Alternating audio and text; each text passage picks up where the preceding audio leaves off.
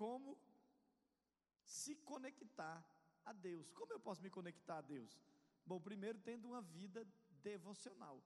Tendo o que, gente? O que é uma vida devocional? O que é ter uma devocional ou ser alguém devoto? A gente sempre pensa que devoto é alguém que é, reconhece que Deus existe, que é filho de Deus. Não. Devoção ou devocional é alguém dedicado, alguém que tem uma vida piedosa, ou seja, gasta tempo em se relacionar com Deus. E quando nós falamos em devocional, nós estamos falando em ter um tempo para falar com Deus diariamente. Se você quer conectar-se a Deus, precisa ser alguém que fala com Deus. Na verdade, tem gente que diz que é de Deus e não fala com Deus. Ou só fala com Deus na hora do almoço e pensa que fala ligeira, né?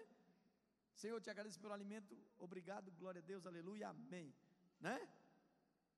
Ou na hora de dormir, Senhor, eu quero te agradecer pelo dia de hoje, obrigado, Senhor, pelo dia de hoje, pela saúde, amém. E tem gente que só se conecta com Deus na igreja, quando vai no culto, quando vai na célula.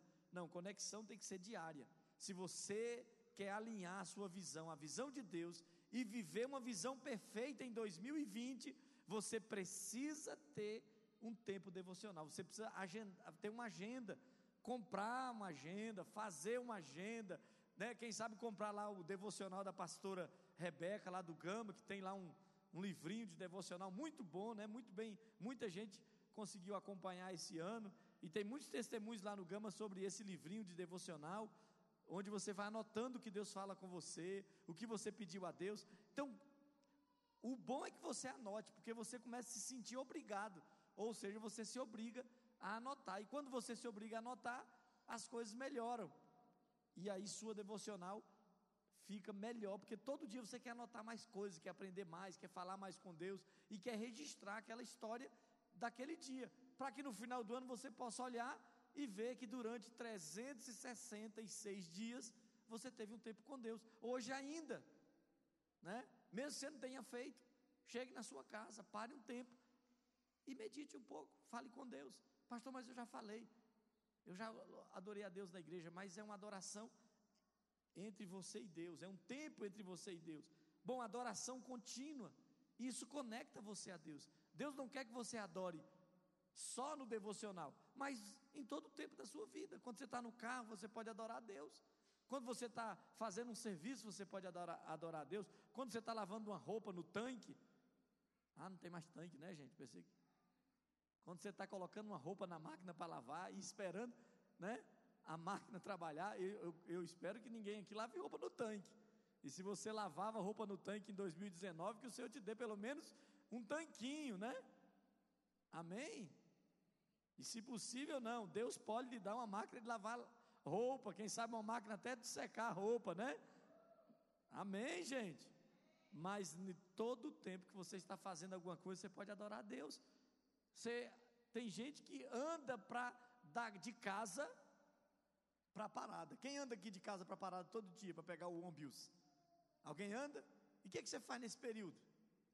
A gente fica olhando as coisas, falando besteira, murmurando, reclamando que a parada é longe, reclamando do, do ibanês, reclamando é, de todo mundo. Cara, nesse período que você está, de casa até a parada, você já pode adorar a Deus. No ônibus, o que, que você faz no ônibus? Conversa, reclama, dorme, mas não já dormiu à noite? Irmão, gasta um tempinho adorando a Deus, bota uma musiquinha e começa a adorar a Deus. Né? Daqui a pouco, quem sabe, você se torna alguém conhecido, né?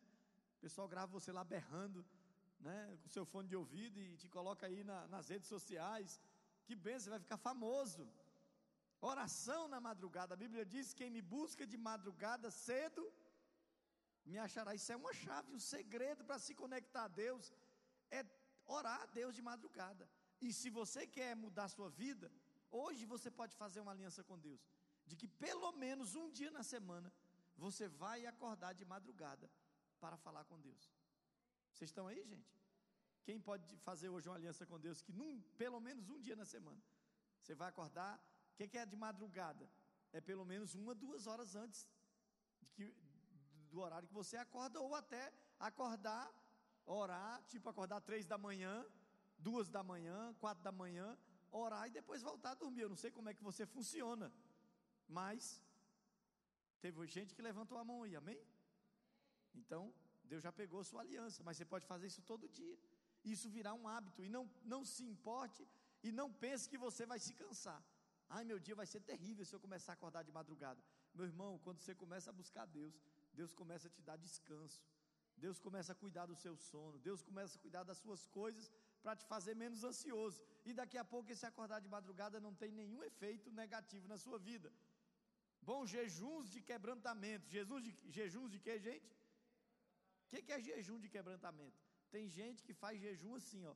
Eu não vou, durante 21 dias, eu não vou tomar Coca-Cola. Eu nem acho que isso é jejum, para mim isso é um voto. Jejum é se abster de alimento completamente. Ah, eu não vou, eu vou passar 21 dias sem tomar café. Não, irmão, jejum é pelo menos tirar uma refeição. É não tomar café, não almoçar ou não jantar. Agora, o jejum de quebrantamento é um jejum de 24 horas, de 48 horas, ou de 72 horas sem nenhum alimento. Você quer realmente se conectar a Deus? Quem está precisando de uma conexão livre, sem nenhuma interferência com Deus em 2020? Quem está precisando disso aqui? Quem quer uma conexão 5G com Deus aí? Né? Nem chegou ainda no Brasil, ainda vão licitar né, os lotes da, da internet 5G, já vai entrar 4.5G, mas a 5G vai sair esse ano ainda. E, mas você já pode ter se conectar ou se conectar com Deus nessa conexão 5G, que tudo é mais rápido, tudo acontece facilmente, você pode se conectar a partir de hoje. Como? Jejum de quebrantamento. Amém? Nesse mês de janeiro, você tem que fazer pelo menos um jejum de 24 horas. Se possível, um por semana. Se você quer que Deus revele a vontade dele para a sua vida. Pelo menos um jejum de 24, 24 horas por semana. Lá em Bogotá nós aprendemos, tem pouco tempo, que quando eles têm alguma coisa muito séria para resolver, o pastor César ensinou a igreja de Bogotá a jejuar o jejum de 72 horas. Vamos dizer, uma moça está indecisa se deve casar com um rapaz. O que, que a maioria das moças fazem? Hein? Pergunta para as amigas, não é? Né, gente? Pergunta para a família, para as amigas. Lá em Bogotá, além de fazer isso, normalmente a orientação é faça um jejum, jejum de 72 horas. E normalmente, quando faz esse jejum, alguma coisa acontece. Ou o rapaz revela quem é e elas, ó, oh, não quero, não vou casar com esse homem, não. Ou então as coisas começam a se encaminhar. E o pastor César diz que jejum de 72 horas abrem as janelas dos céus. Vocês estão aí, gente? Mentoria verdadeira, isso te conecta a Deus. O que é mentoria?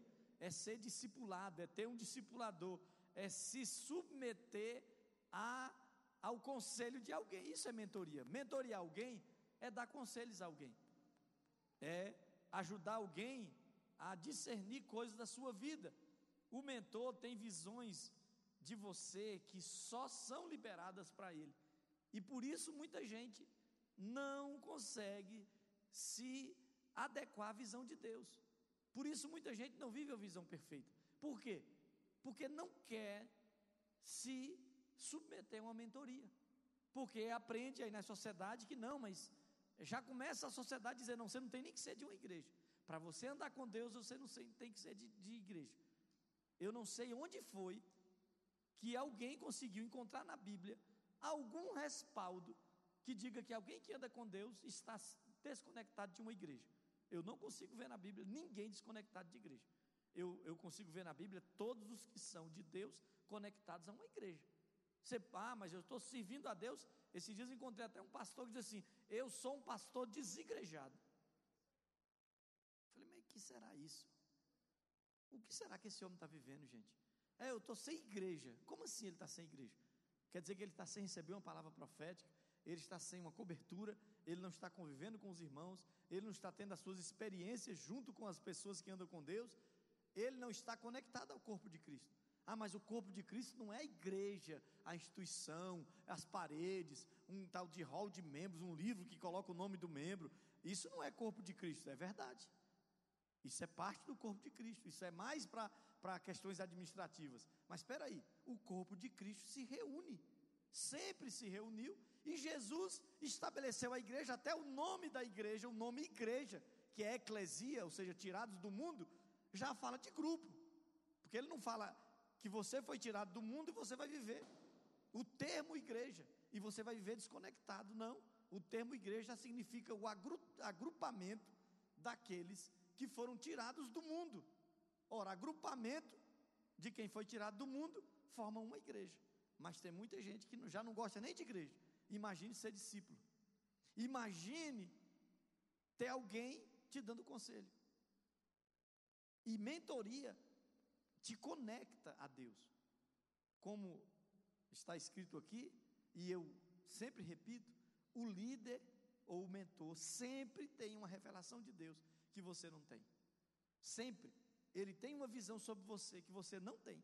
Ele tem uma palavra de Deus que você não tem. Ele tem coisas que Deus quer fazer na sua vida que você não consegue enxergar. Isso eu não estou falando apenas pelo que a Bíblia diz, mas eu estou falando pelo que eu vivo, pelo que a minha família vive. E quantas vezes, por causa de uma palavra do pastor Lau e da pastora Eline, nós mudamos o rumo da nossa vida e depois observamos o poder de Deus, a bênção de Deus e que era realmente a vontade de Deus, mas a gente não conseguia enxergar. Por que, que a gente não conseguia enxergar? Porque tem coisas na nossa vida que Deus usa alguém acima de nós para nos abençoar. Foi Deus que estabeleceu. Tem um negócio aqui, irmãos, alguém me ajuda, não sei o que é isso. Está me dando susto. É uma pegadinha, é? Foi uma criança, irmão. Nem que seja uma criança velha, mas foi uma criança. Então veja, eu preciso de mentoria. A mentoria me conecta à vontade de Deus, porque Deus revela coisas que eu não sei. E Ele usa.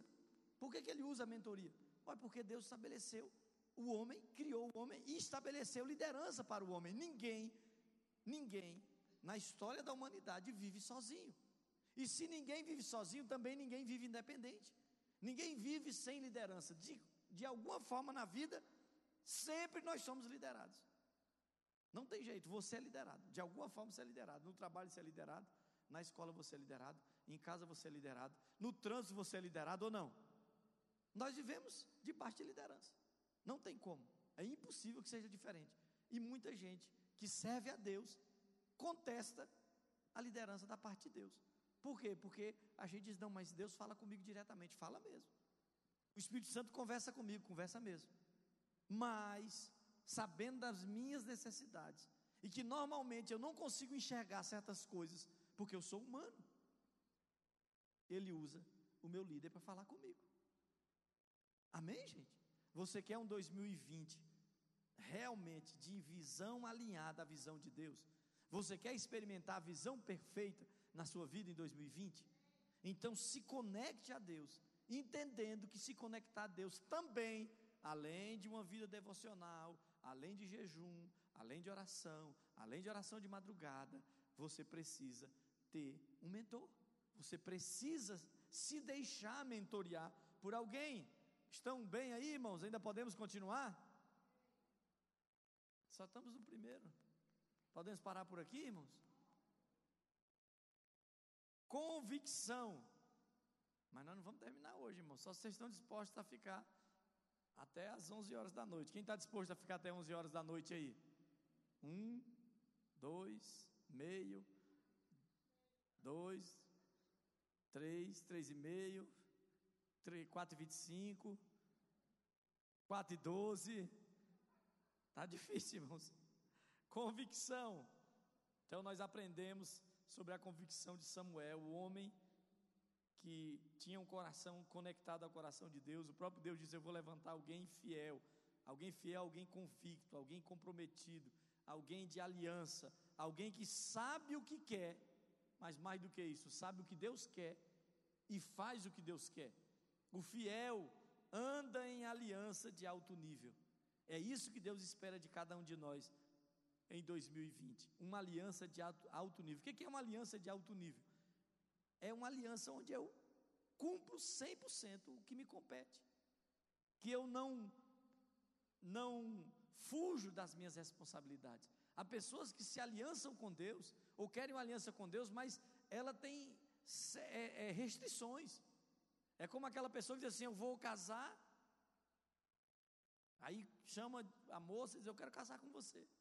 Aí está ótimo, organiza tudo e diz: Olha, só tem uma coisa que eu quero acertar com você.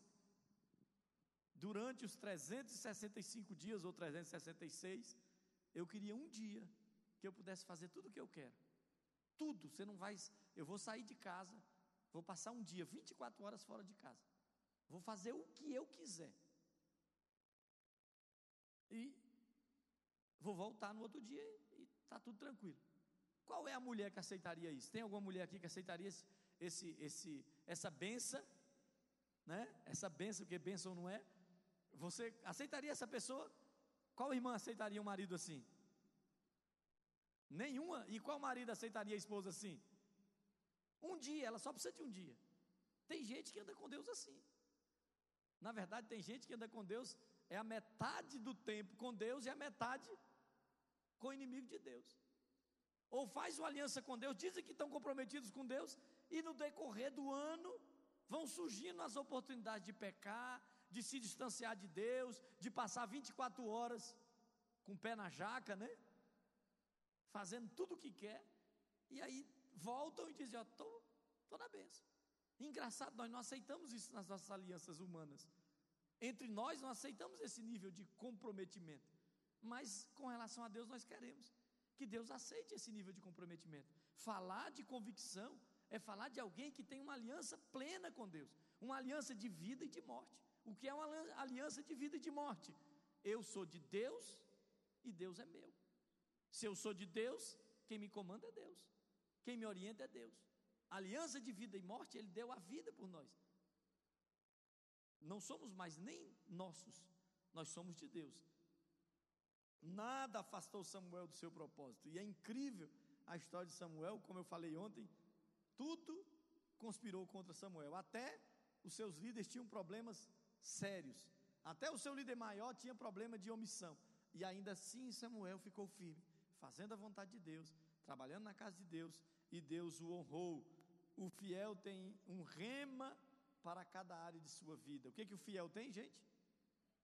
O que que é um rema, gente? O que que é um rema? Não, pastor, é ir para o Lago Paranoá e ficar lá remando. Não, o que que é um rema? Uma palavra de Deus, uma palavra profética. Estamos no ano da visão perfeita. Então Deus tem uma palavra para você em cada área da vida. Na relação com Ele, Ele tem um rema, onde Ele quer te levar. Na sua vida familiar, onde Ele quer te levar na sua profissão, no seu negócio, onde Ele quer te levar, na sua vida pessoal, onde Deus quer te levar, no seu ministério, onde Deus quer te levar. Isso é rema, ou seja, Ele tem uma palavra, uma profecia, uma declaração que você tem que tomar para a sua vida e procurar fazer aquilo acontecer. E isso é um rema. E você tem, nós temos que ter rema. Quando temos um rema, não erramos. Quando temos um, um rema, não perdemos tempo. Quando temos um rema, as, a, as situações onde, onde po, podem nos desanimar, que tem possibilidade de nos desanimar, não nos desanimam. Por quê? Porque nós sabemos qual é o objetivo, qual é o alvo, qual é o foco, qual é a direção de Deus, qual é a direção de Deus para a sua vida em 2020.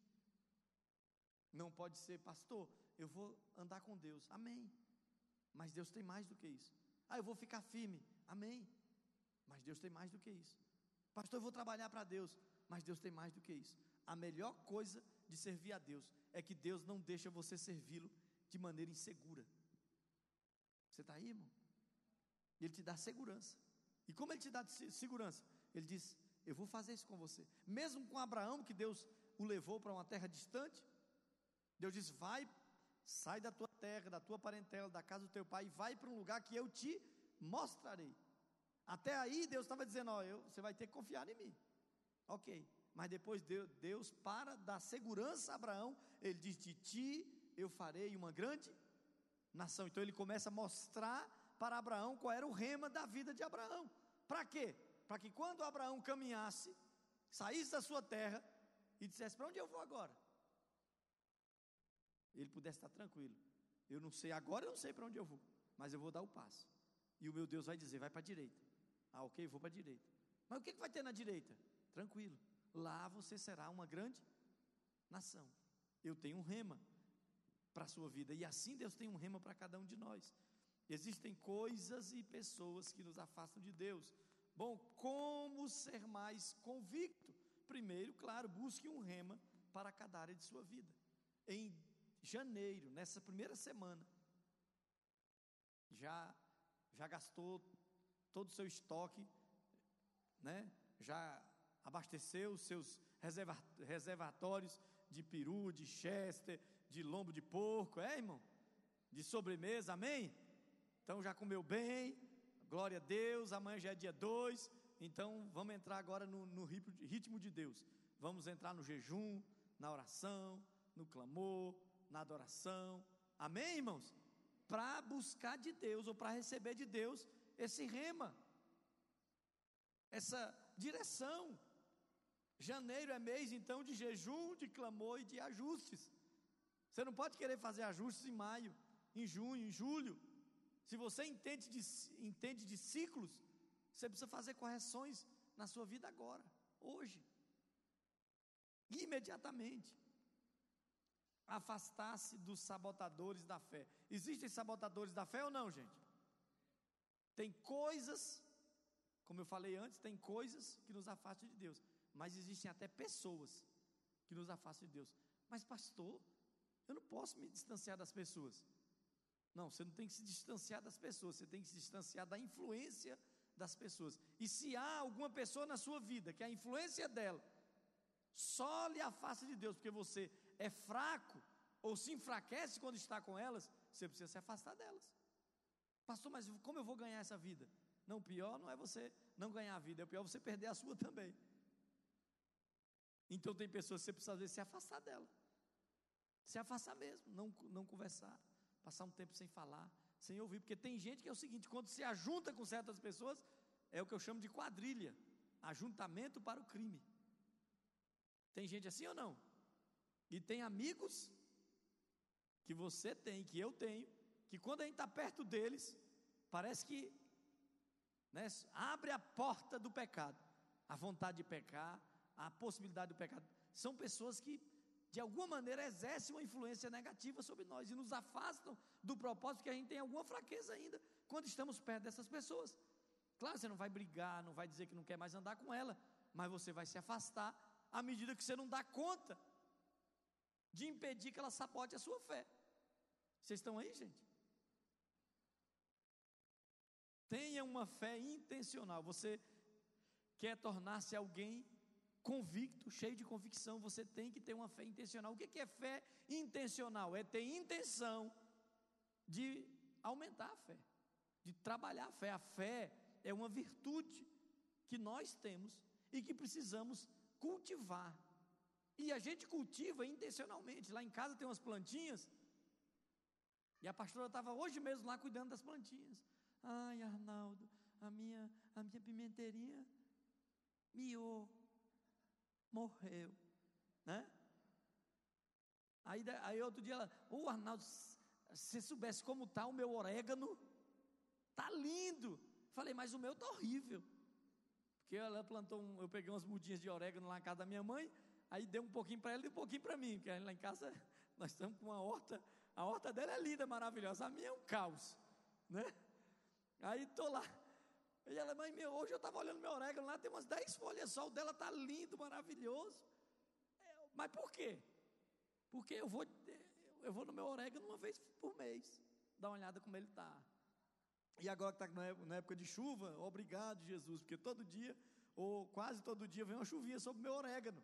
Minhas plantinhas, eu fui olhar hoje, minha cebolinha está horrível. Mas eu vou lá olhar as plantinhas da pastora, intencionalmente ela decidiu que tinha que cultivar as plantinhas todo dia. Aí está lá tudo verdinho. Meu Deus, dá gosto de ver aquela prateleirinha dela tudo arrumadinho. Olhei o orégano dela hoje lá, eu, quase que eu tive inveja, viu, pastor? Quase que eu botei um olho gordo naquela bicha.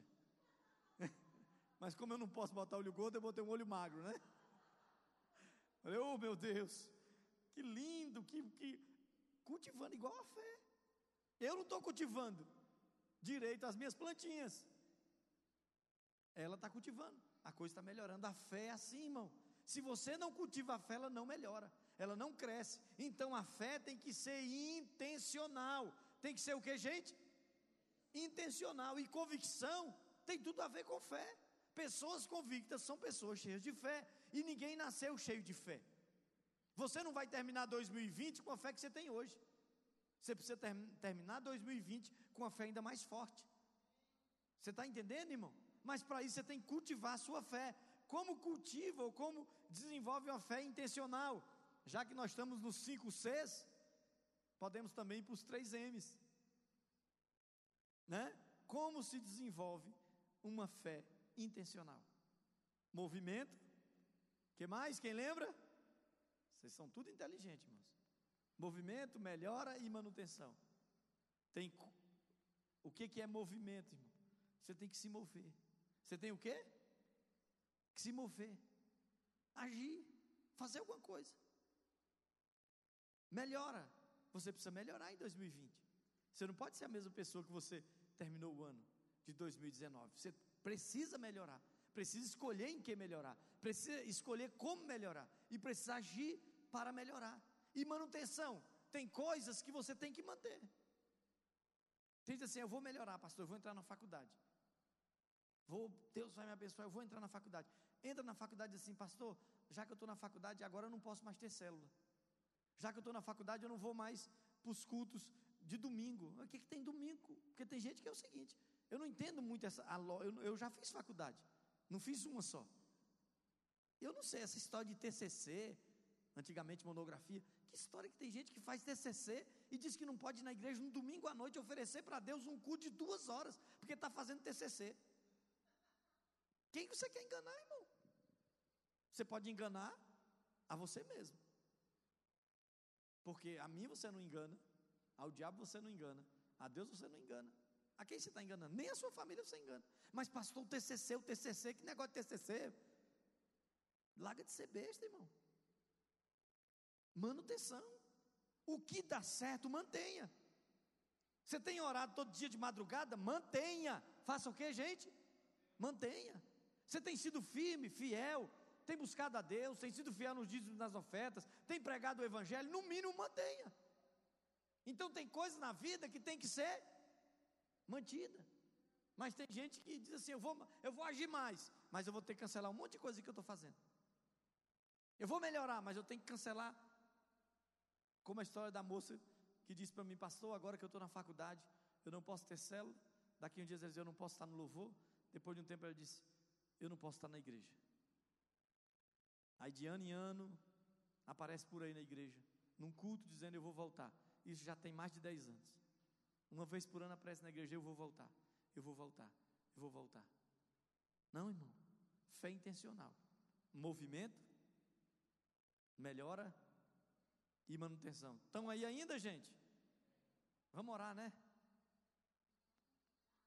Continua, irmão? Vocês ontem não vieram nem no culto, né? Continua que eu não entendi nada ontem. É isso, irmão? Fala a verdade, irmão. Não, eu tenho, o Espírito Santo já me falou, irmão. Tem gente aqui que não pegou nem o primeiro, que fica só pensando em outras coisas. Não é fácil. Olha, uma das as pregações mais difíceis para o pastor são essas pregações tipo o dia, a passagem, a virada do ano. Estou até orando para Deus me dar uma outra estratégia, porque eu vou lhe falar, eu nunca prego num, num, ambiente onde as pessoas estão tão desconectadas. Parece que eu estou pregando até numa igreja que não me conhece. Que eu estou falando e estou vendo gente. Aí outro. E levanta, ainda junta cinco meninas aqui, batendo no outro, dando tapa e rindo, e beliscando, e um deita, um levanta, outro dá tapa no outro. Fala, mas esses meninos estão fazendo o que na igreja hoje? Falaram que tinha ceia depois do culto, foi? Eu já quero saber quem é. Sangue de Jesus tem poder. Chamado, gente. É, eu, eu preciso alinhar a visão de Deus, a minha visão, a visão de Deus, entendendo que eu tenho um chamado. Samuel entendeu que ele tinha um, que ele tinha um chamado, que Deus o chamou para fazer alguma coisa. E chamado não é uma questão que eu posso dizer, Não, mas eu não sei se eu tenho chamado. Não, não é isso. Se você é filho de Deus, você tem um chamado. Quem é filho de Deus aqui? Quem é filho de Deus assim? Quem é filho de Deus? Se você é filho de Deus, você tem um chamado. Se você foi chamado por Deus, Deus tem alguma coisa especial, específica para você fazer na casa dele. Se você é de Deus, ele tem alguma coisa para você fazer. Não, não, não, não, não tem outra forma. Quem é de Deus tem missão da parte de Deus. Deus não chamou ninguém para ficar deitado dormindo e dizendo eu já estou salvo, estou tranquilo e vou cuidar da minha vida. Deus não fez isso. Não foi assim que foi estabelecido por Deus. Se eu sou de Deus, eu tenho um chamado, até porque Deus me chamou primeiro. Se Deus me chamou primeiro na minha casa, é porque Ele quer salvar a minha casa através de mim. Se Deus me chamou primeiro na minha cidade, é porque Ele quer salvar minha cidade através de mim. Se Deus falou alguma coisa primeiro para mim, é porque Ele quer começar algo de mim. Ele sempre vai chamar alguém primeiro para fazer alguma coisa. Sempre. E eu tenho que entender, ele tem um chamado. O que queima em seu coração, isso é o chamado. Você entra na igreja, o que. Puxa, que, que, que, que, move você? Cara, eu amo adoração. Pode ser que a adoração seja o seu chamado.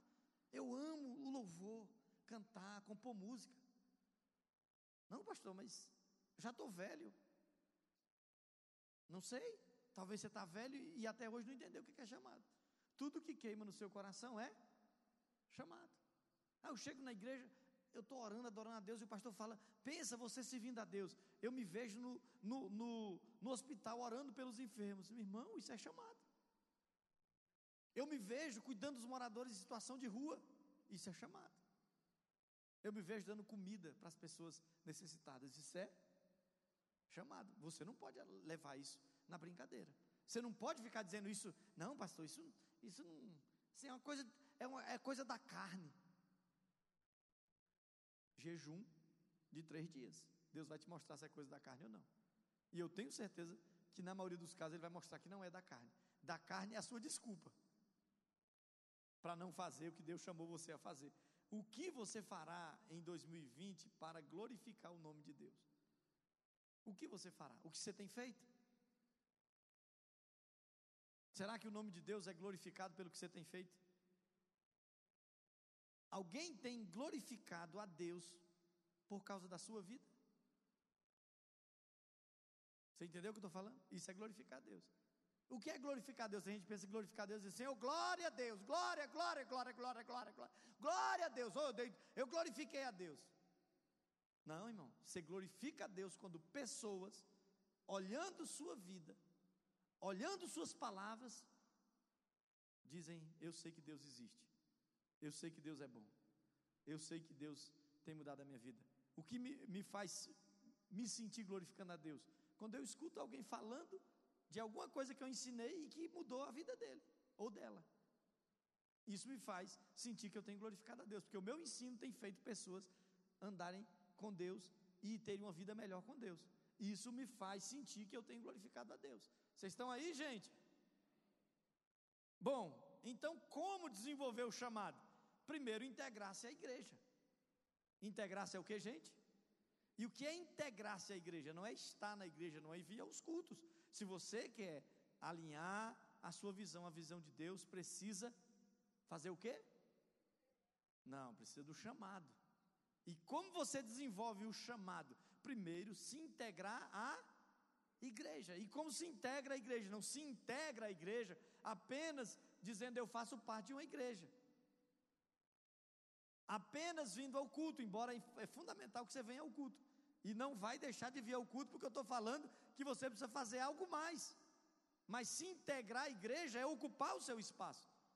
Paulo diz, se eu não me engano, escrevendo à igreja de Éfeso, que quando o, no corpo cada parte se ajusta e se conecta, e cada um opera corretamente, ele diz: quando juntas e medulas, ou seja, o corpo se ajusta e opera, acontece crescimento. Acontece o quê? Crescimento. Mas ele diz: quando cada parte do corpo se integra, está integrada, cada um cooperando, fazendo a sua parte. Eu nasci para ser orelha, eu vou ser o quê? Eu vou ser o quê? Orelha.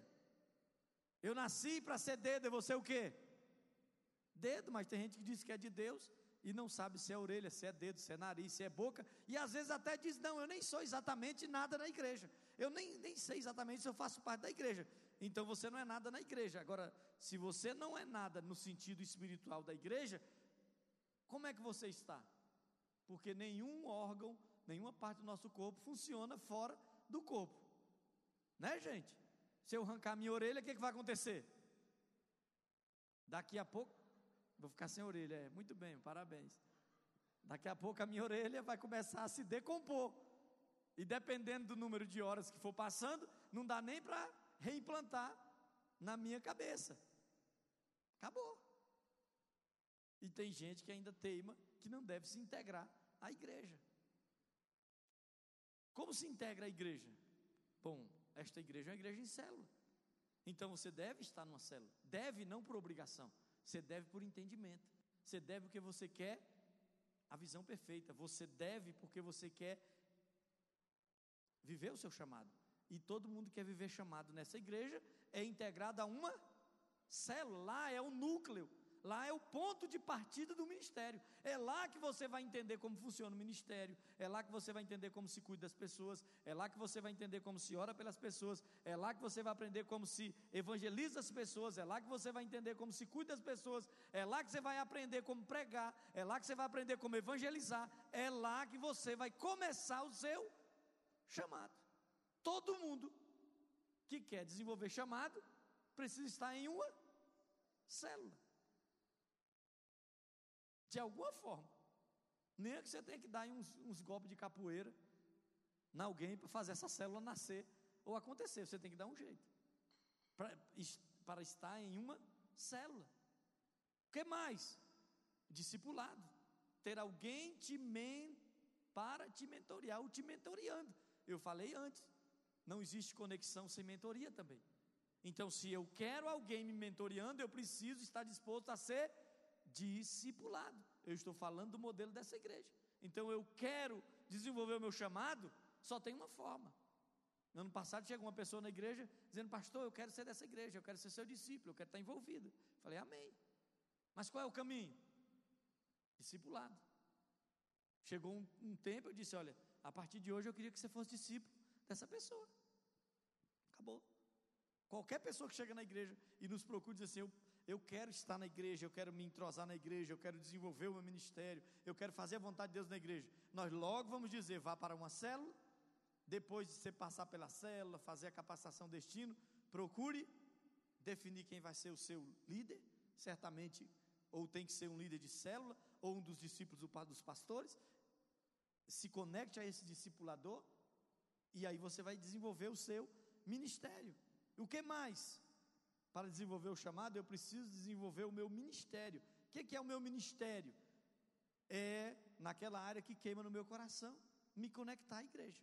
Começa com a célula, com o discipulado, mas logo tem algumas coisas que são específicas na sua vida, que você gosta de fazer. Pastor, mas eu não podia pular esse negócio de célula e pular esse negócio de discipulado e fazer o que eu gosto de fazer na igreja? Podia não. Podia não. Porque todo mundo aqui segue uma linha só. Não, pastor, mas eu não gosto de célula. Porque esse negócio de célula, esse negócio de célula, célula não é uma pessoa, irmão, não culpa a célula pelos seus problemas. Amém? Não culpa célula, não culpa discipulado pelos seus problemas. Os nossos problemas não são culpa de célula, nem discipulado, nem de G12, nem de, de, de N12, de R12, de, de 12, 12, não tem nada a ver. Os nossos problemas são culpa nossa. Nós é que às vezes não queremos seguir a vontade de Deus, porque em cada igreja terá um sistema, terá uma forma. Cada lugar, cada corpo de Cristo tem um sistema, uma sistemática. É obreiro, é diácono.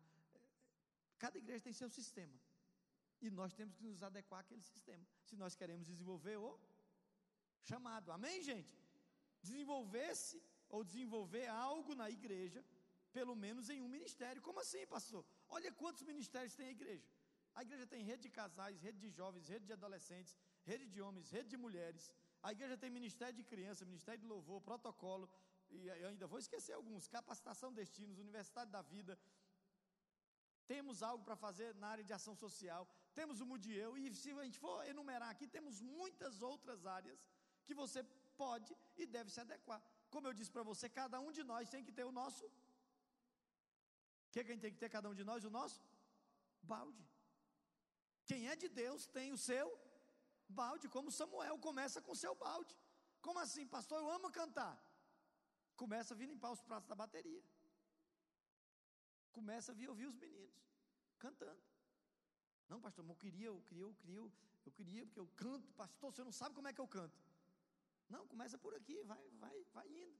Se você tem chamado para cantar, essa igreja tem lugar para você. Você está aí? Se você tem chamado. O problema é que tem gente que não tem chamado. Aí quer cantar. Aí quando canta, os irmãos espantam. Aí não dá. Não dá para ser assim. Se você quando canta, quem está perto você espanta, não dá certo. Agora, se quando você canta o mal, você espanta como Davi fazia com Saul, aí tudo bem, mas para isso a gente tem que ver se você canta. Não, pastor, mas eu queria uma, fazer uma parte aqui para cantar. Não, então canta aqui para mim, irmão. Eu sou muito mais misericordioso do que a igreja. Canta, pode cantar aqui. Vem cantar no louvor. Pastor, eu amo. O quê? Toda vez que fala Eu disso, amo.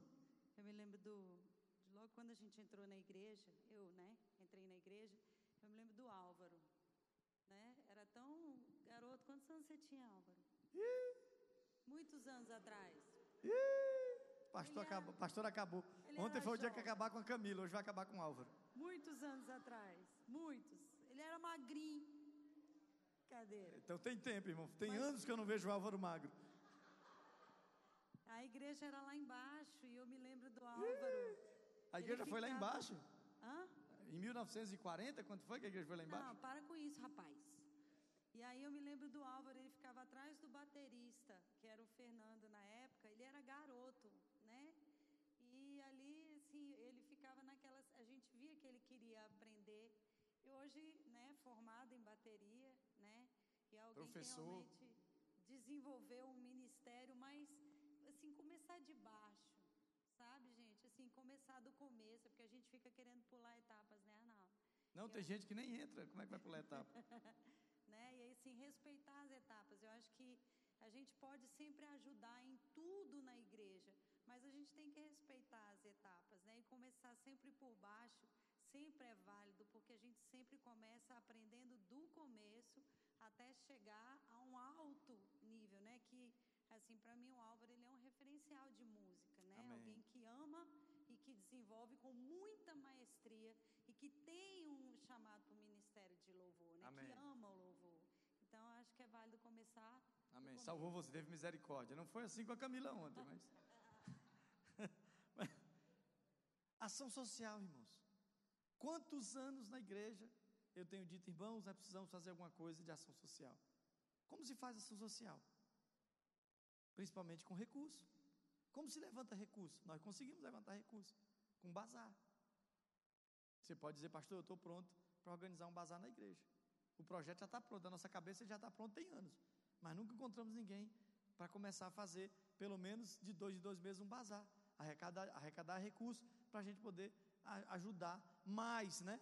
Porque nós já ajudamos a ajudar pessoas com necessidade. Como alugar uma casa para pegar pessoas que saem do centro de recuperação e ser uma casa de passagem até eles arrumarem um emprego e se fortalecerem na sociedade depois de saírem do centro de recuperação. O que nós já estamos a fazer esse ano, mas sem a casa ainda com uma pessoa que vai sair da Vila Samaritana. Nós estamos nos organizando, conversando e tentando pegar um homem lá que vai sair nos próximos dias e dar uma assistência a ele. Você pode ajudar a fazer isso. O que mais, pastor? Nação social, que nem é ação social. Quantos anos a gente fala na igreja que nós devíamos fazer um trabalho com as pessoas da melhor idade? O que é um trabalho com as pessoas da melhor idade? Ter ações. Claro que nós não podemos fazer um culto, você fazer um culto para velho. Não existe culto para velho. A igreja tem que continuar sendo jovem porque o próprio velho se anima. E quando está aqui no meio dos jovens, ele fica feliz. Mas tem coisas que são diferentes. As pessoas mais velhas precisam de coisas diferentes, como viagens, como encontros, né?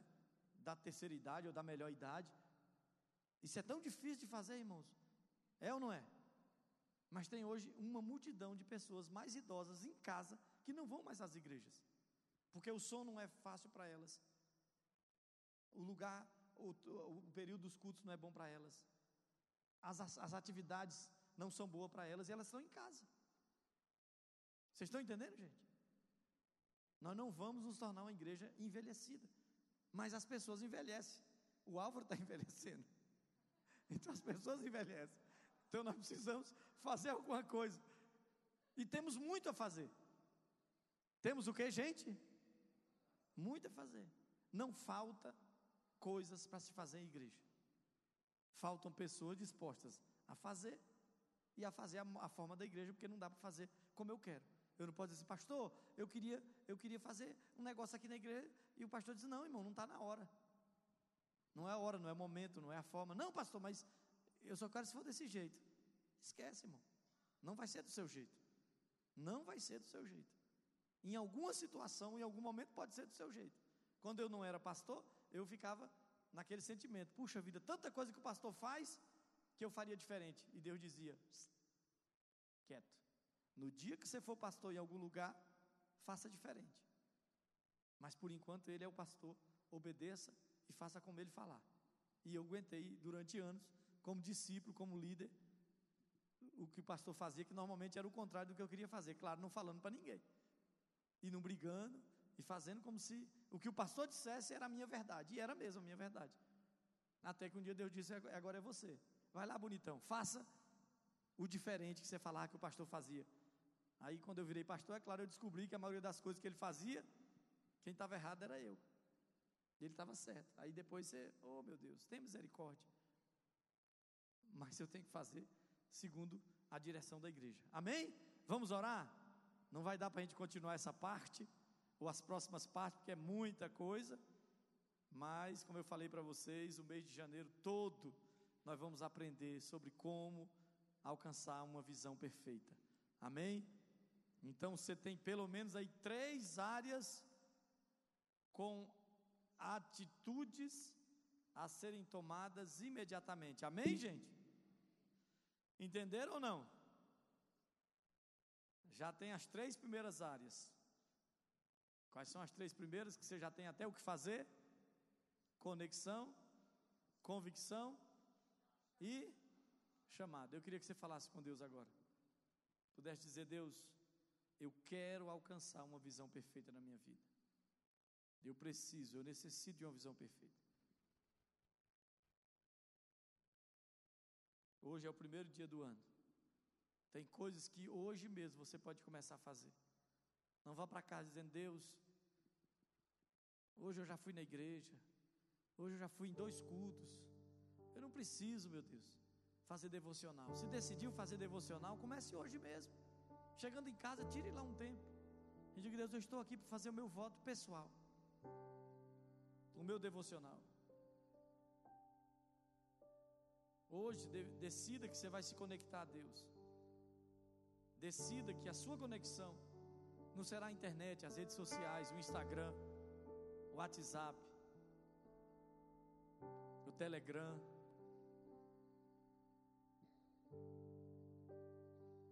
Mas a sua maior conexão na vida será a conexão com Deus.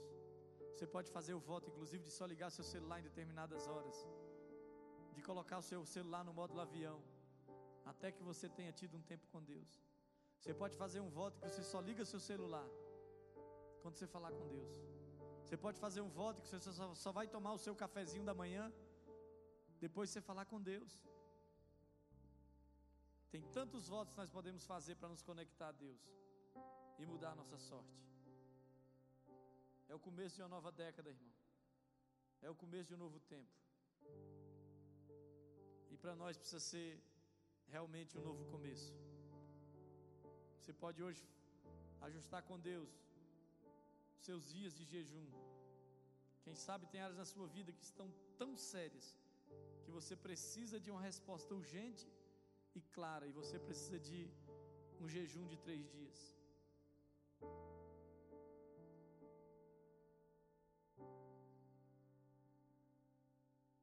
Hoje você pode decidir, Deus, eu quero restabelecer ou reforçar minhas convicções. um rema para cada área da sua vida. Um rema. O que Deus quer na sua relação com Ele. Nesse ano de 2020. O que Deus quer na sua vida pessoal, sentimental. Como pessoa, como homem, como mulher. Sua relação com seu cônjuge. Seus sentimentos. O que Deus quer fazer. Ele tem um rema para você. Qual é o rema para a sua família? Crescimento, fortalecimento do relacionamento, conquista. Qual é o rema para a sua família? Qual é o rema para a sua profissão? Esse ano será um ano de conquista, de superabundância, de conquistarmos empregos novos. Daqueles que passaram em concurso, assumir sua vaga naquele concurso. Esse será um ano de pessoas passarem em concursos começarem um novo negócio e prosperarem ainda em 2020.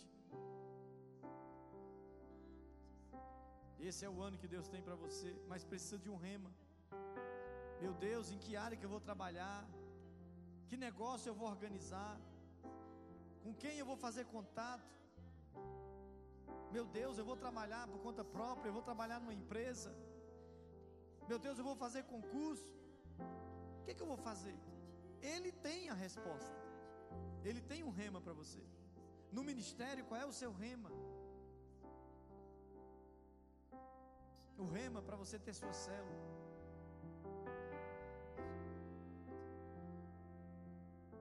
Em que área que eu preciso atuar?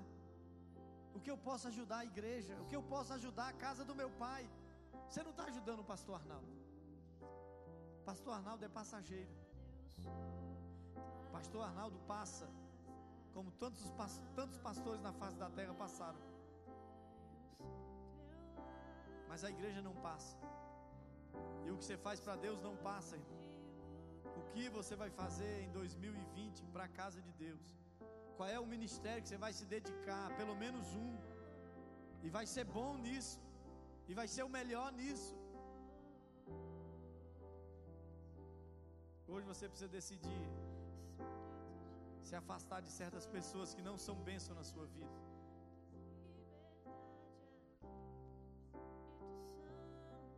Hoje você precisa decidir que vai ter uma fé intencional, que vai cultivar a sua fé, que vai se mover, que vai melhorar, que vai manter o que tem dado certo.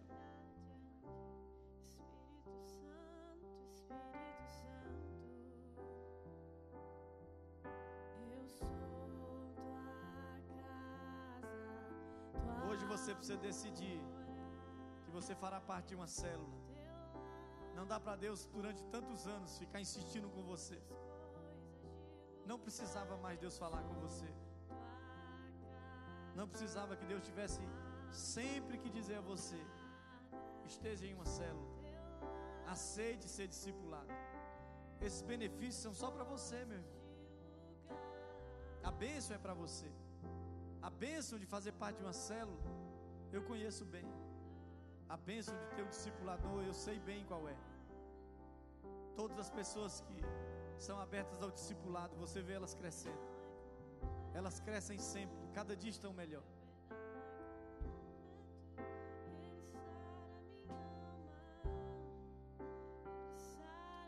Estenda as suas mãos. E faça seus ajustes com Deus.